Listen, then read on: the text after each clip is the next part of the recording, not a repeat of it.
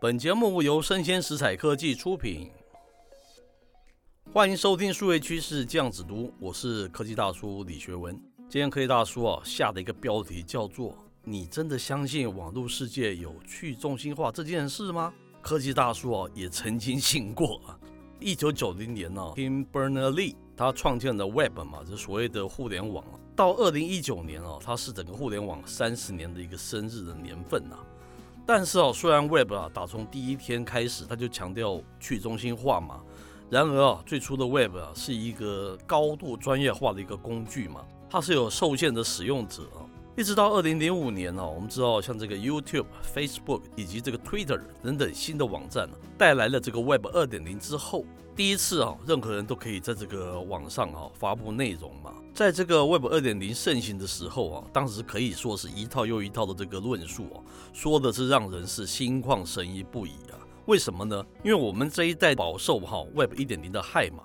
因为它是有限的舞台啊，有限的一个露出的空间啊，有名的人哦，永远是镁光灯下的焦点哦。无论你再有才嘛，哈，这个舞台是非常有限的，内容露出的通路也极其有限啊。所以我们讨厌这个 Web 一点零的时代了哈。所以当 Web 二点零来的时候啊，几乎所有内容创作者哦，无不引颈期盼嘛，哈，觉得这是内容人的一个出头天呐。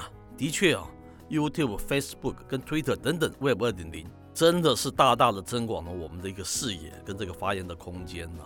只是啊，一晃眼十多年过去之后嘛，我们才惊觉到啊，这种 Web 二点零之后，其实啊，它是一套一套的演算法了哈。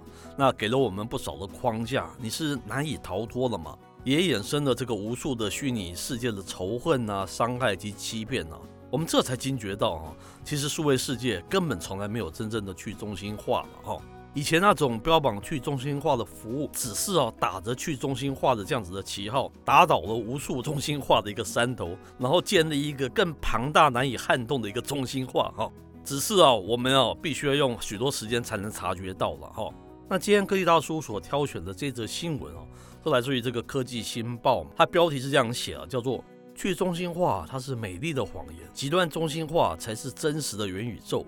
是去中心化的天堂，或是中心化统治的极致呢？那它其实是一篇译文啊，它的原文是来自于网络媒体叫 Coin Telegraph dot com，它标题叫做 The Metaverse Will it be a decentralized heaven or a centralized tyranny？那元宇宙突然窜起哈，他说就如同二十年前网际网络起飞时，自由主义者啊想象着美好的言论自由与网络的中立性嘛哈。富可敌国的巨商，他们则有截然不同的期待了。以现在热门话题来说，元宇宙就面临着去中心化和高度中心化两个方向的拉扯，其实就是自由跟集权的一个对决了。他是这样讲的：在 Facebook 大动作改名之前，元宇宙还停留在 AR、VR 的技术阶段。但是啊，对元宇宙的内容啊，多数人其实啊未曾深思了哦。所以他说，区块链的爱好者啊，视元宇宙为这个完美世界的蓝图哈。他们希望在这个虚拟的新天地里面，建立起真正的去中心化社会，让每个人都享有高度的自由。但是哦，当祖克伯的这个脸出现在这个世界时，一切都不一样了嘛。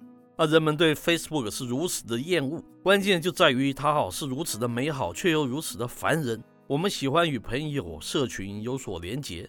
但我们又讨厌被演算法操弄，在我们还没有来得及注意以前啊，突然间哦，我们的手机里面最常用的服务啊，全都需要这 Facebook 的账号才能使用。手机以外的，像这个 VR 显示器 Oculus 也不例外。既然这个 Facebook 能从网络社交啊、娱乐行为中赚取大笔的财富，所以不难想象哦，多少饥渴的投资人哦，正在盼望 Facebook 可以在元宇宙复制过往的成功啊。那 Facebook 透过收集、分析使用者行为，转换成庞大的一个广告商机哦，是他们主要的一个获利来源嘛。直到今天哦，他们仍在尝试用更多方式去收集使用者的资讯哦，包括你何时起床啊，何时出门呢？是走在路上啊，还是在搭车啊？最近看着什么样的产品啊，或是开箱文啊？再多、再细微的资讯哦，都能够变成他们的一个赚钱工具嘛。那你想现在换到元宇宙世界，你的行为当然就更容易分析了，因为你的一举一动啊，还有你接受的所有资讯，在元宇宙里哦，全部都是一行一行的程式码，完全无所遁形啊。